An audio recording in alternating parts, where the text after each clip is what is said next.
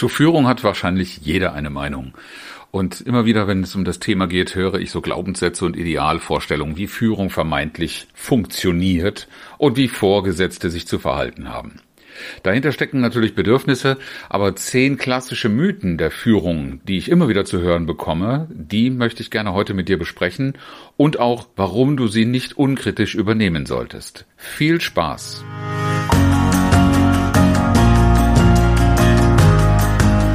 Herzlich willkommen zu Führen im Team, deinem Podcast für Führungskultur und gute Teamzusammenarbeit.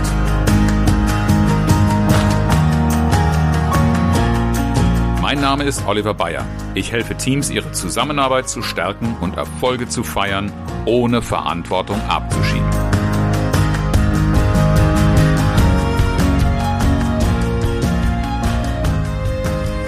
Bevor wir loslegen, ein Warnhinweis.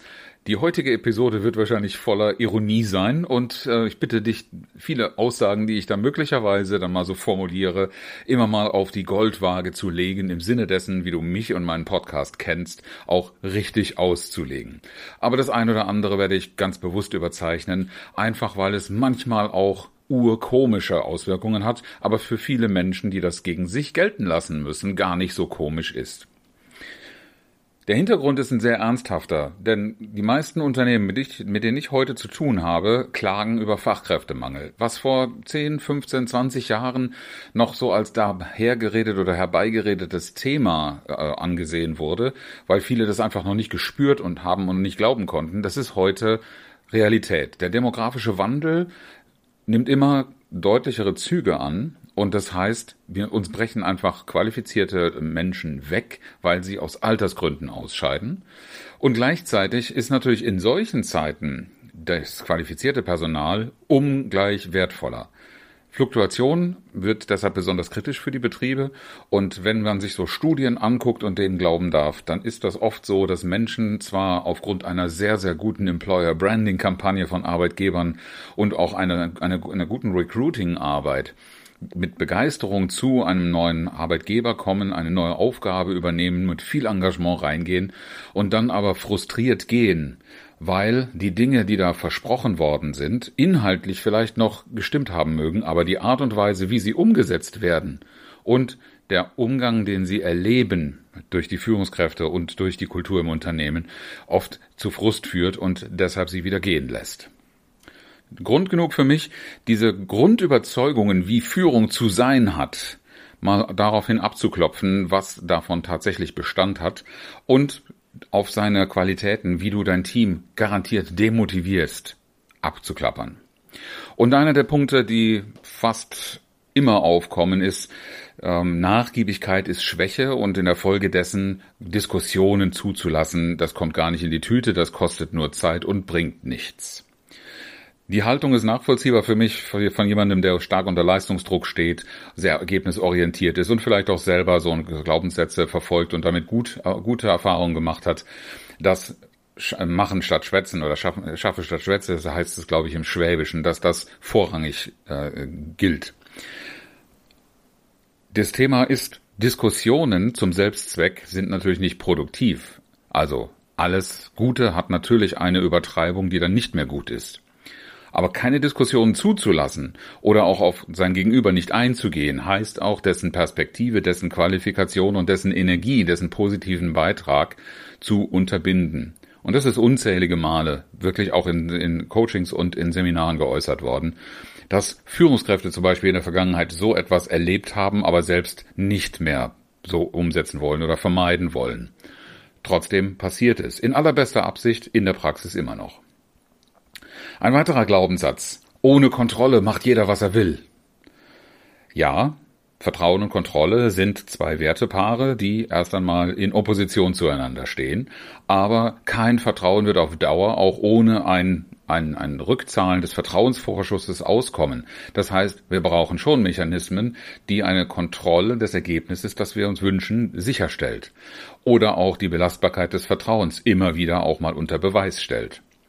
Aber Kontrolle deshalb absolut zu setzen und nicht kritisch dahinter zu gucken, wie diese Kontrolle auszusehen hat und vor allen Dingen mit welcher Wirkung sie ausgeübt wird, das kann fatal sein, denn ich höre von sehr, sehr vielen Mitarbeitern in den Unternehmen, dass sie sich kontrolliert oder gar überwacht fühlen in dem, was sie tun.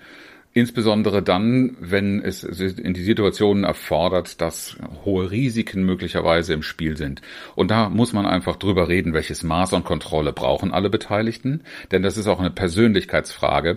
Wie viel Kontrolle brauche ich, um vertrauen zu können? Das ist eine Balance und über die muss man einfach reden. Nummer drei ist der Umgang mit Wissen teile Informationen nur mit, wenn deine Mitarbeiter sie etwas angehen. Das heißt, so ein abgrenzendes Denken und ein, ja, ein, eine Geheimhaltung äh, wird oft so weit getrieben, dass man nicht aktiv darüber nachdenkt, was sollte mein Mitarbeiter eigentlich alles wissen, was und wie stelle ich Wissen äh, sicher, dass dieses Wissen auch vorhanden und greifbar und zugänglich ist. Nein, ich erlebe leider sehr, sehr viele Mitarbeiter, äh, Führungskräfte vor allen Dingen, die ihre Mitarbeiter systematisch ausschließen mit der Begründung, das geht die ja nichts an. Und das ist auch etwas, was im Team ganz häufig gemacht wird, dass man die Zusammenarbeit nicht dahingehend öffnet, was sollte ich über dich wissen, was solltest du über mich und meine Aufgaben und Verantwortung wissen, damit wir gut zusammenspielen können, sondern was mischst du dich in meine Dinge ein? Und wenn Führung diese Kultur befördert, dann wirst du ganz große Schwierigkeiten haben, Transparenz und damit auch Übersicht, Motivation, Engagement, Entscheidungsfreude und all diese Dinge zu fördern, die hinter modernen Modellen der Zusammenarbeit stehen. Und die wir auch dringend brauchen, weil wir einfach nicht mehr so viele Schultern haben, auf die wir irgendetwas verteilen können. Wir müssen uns viel mehr darauf verlassen, dass Einzelne in ihrem Engagement hundertprozentig dabei sind. Und genauso kommt dann der nächste Satz, der Glaubenssatz, jemand muss die Verantwortung übernehmen. Das Thema Verantwortung sollte natürlich zugeordnet werden, aber nicht qua äh, irgendeiner einer Aussage, Bestimmung, Verfügung, sondern Verantwortung sollte übernommen werden mit Freude, mit Überzeugung, mit innerem Engagement im besten Fall motivationsgetrieben, Verantwortung nicht als Macht über irgendetwas, Verantwortung auch nicht als Mechanismus, um, wenn irgendwas schief geht, jemanden zu haben, den man hinhängen, den man beschuldigen, den man rausschmeißen, den man bestrafen kann, was auch immer. Das sind nämlich leider oft die äh, Dimensionen, in denen Verantwortung wahrgenommen, diskutiert und gedacht wird. Verantwortung als etwas wo jemand bereit ist, ich kümmere mich drum, ich übernehme Verantwortung dafür, dass da etwas passiert. Mir liegt das am Herzen und ich will etwas darüber dafür tun. Da würde ich diesen Satz bestätigen. So wie ich ihn oft gesagt bekommen, äh, bekomme, ist es eher, jemand muss den, muss, muss quasi dafür verantwortlich sein und jemand muss den Preis bezahlen, wenn es nicht klappt. Und vor so einer Verantwortung schrecken einfach viele zurück. Oftmals aus der Erfahrung einer Fehlerkultur. Fehler müssen Konsequenzen haben. Ja, wir reden darüber, was nach Fehlern passiert. Das heißt, eine klare Systematik der Bestrafung. Das können wir auch in der öffentlichen Diskussion mit, im Umgang mit Politikern sehr häufig sehen. Da läuft irgendetwas schief und das muss sofort Konsequenzen haben, anstatt dass wir in das System reingucken und schauen, wo haben wir eigentlich die Räume gelassen, die nicht hätten sein dürfen, die dazu geführt haben. Und an welcher Stelle dürfen wir lernen und dürfen wir einen anderen Umgang damit annehmen.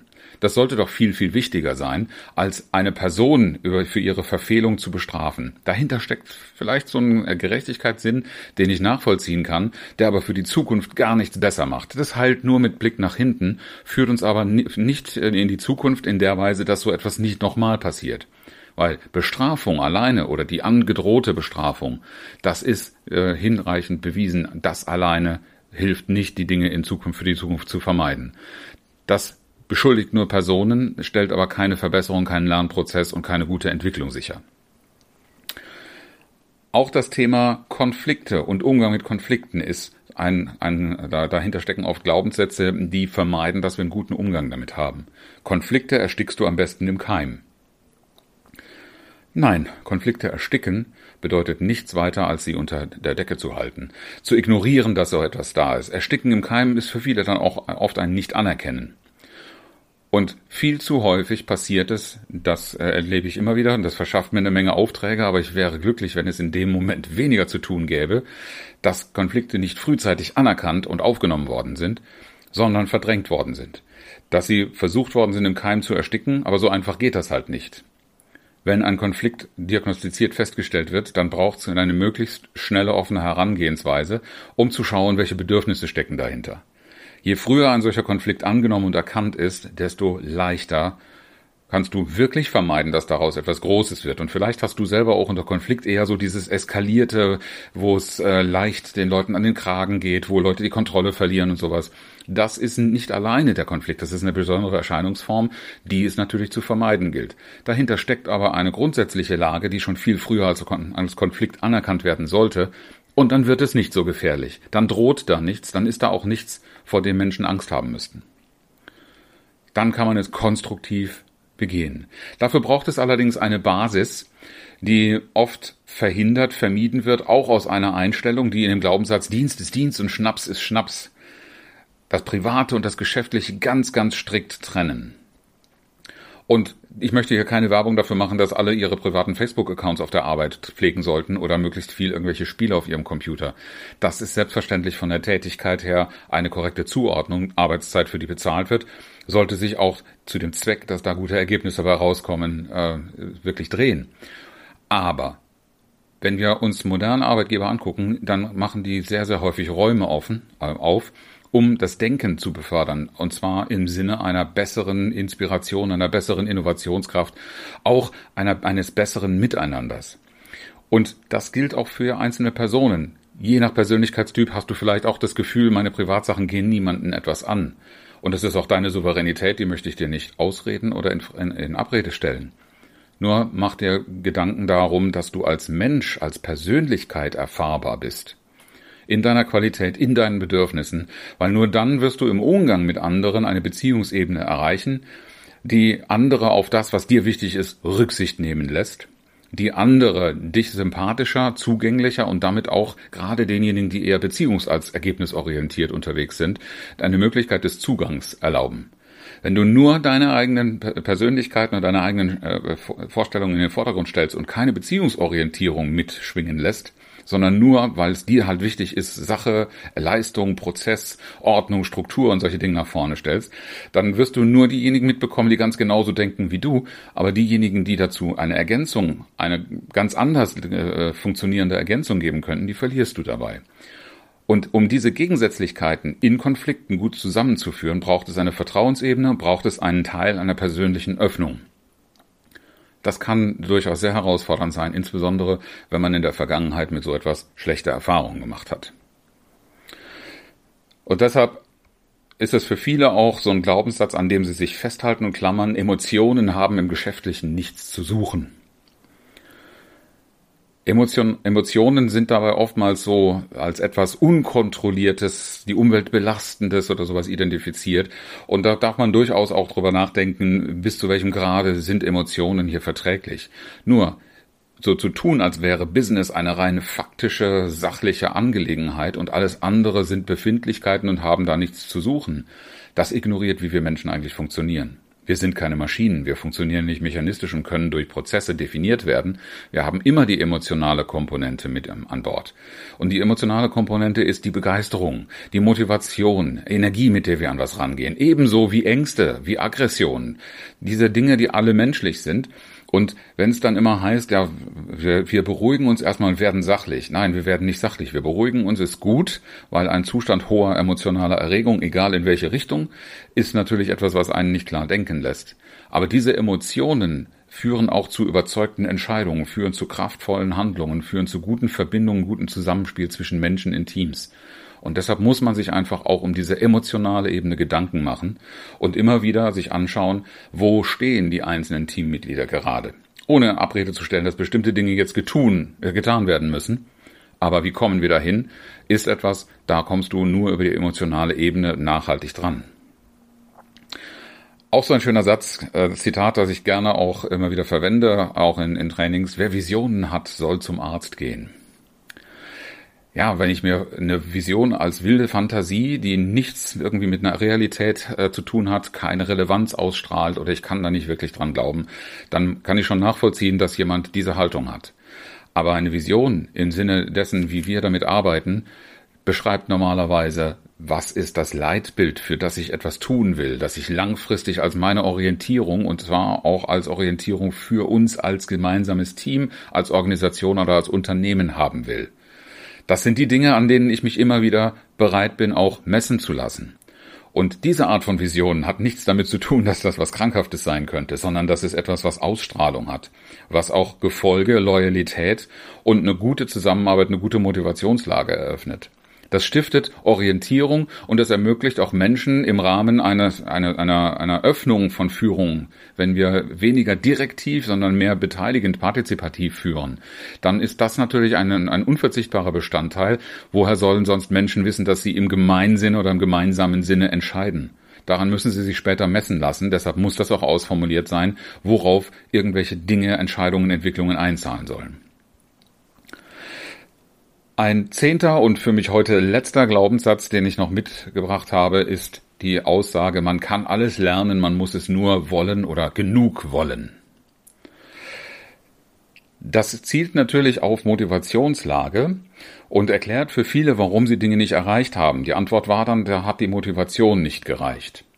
Nur Motivation funktioniert nicht so, dass du einfach einen Schalter klickst und dann umlegst und dann funktioniert die Sache, sondern Motivation hat etwas damit zu tun, was für mich persönlich Bedeutung hat. Als Mensch, der sehr viel Wert auf Ergebnisse, auf, auf Sachebene, auf Logik, auf äh, Strukturen, auf Ordnung, auf Sicherheit legt, sind all die spielerischen und spaßigen Gedanken eher etwas, was den Fokus raubt und was deshalb meinen wichtigen Dingen entgegenläuft. Jetzt aber zu sagen, äh, ich kann alle diejenigen, die so auf, auf, dem falschen Weg sind, umpolen, die müssen nur auf das Richtige einzahlen und darum geht es und, und sonst geht's ja nichts. Die ignorieren letztlich, wie sie in der Zusammenarbeit Menschen auch für sich gewinnen können. Weil all diejenigen, die das Gleiche sowieso wollen wie ich, die brauche ich fast nicht zu führen.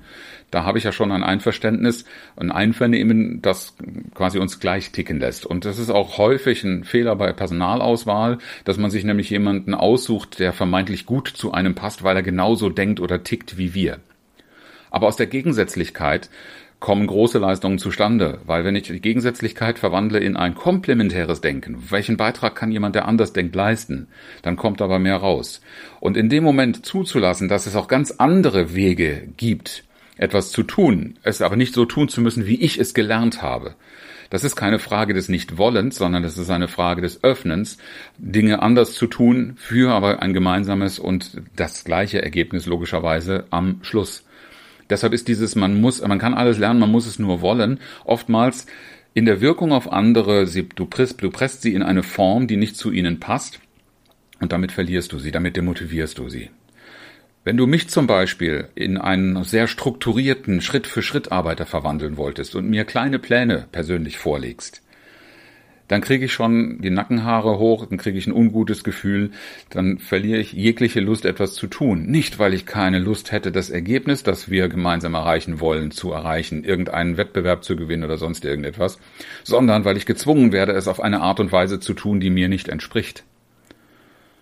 Deshalb keine Frage meiner Lernbereitschaft, sondern mein Wollen so anzufeuern oder so einzubinden, dass ich mit der gleichen Energie, Freude und äh, Fähigkeit, die auch mir entspricht und die auf dem gleichen Niveau, wie das von anderen ist, tatsächlich erlaubt, teilzunehmen und mitzuwirken.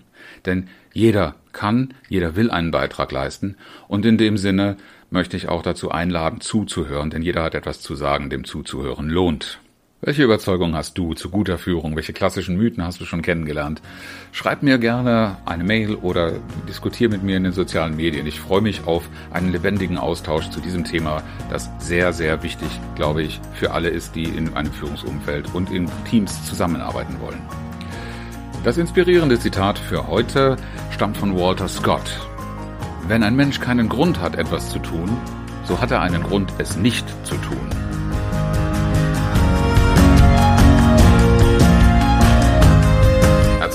Fürs Zuhören und schön, dass du dabei warst. Bis zum nächsten Mal in diesem Podcast, wenn es heißt Führen im Team, Zusammenarbeit stärken und Erfolge feiern, ohne dass Verantwortung abgeschoben wird. Ich freue mich auf dich.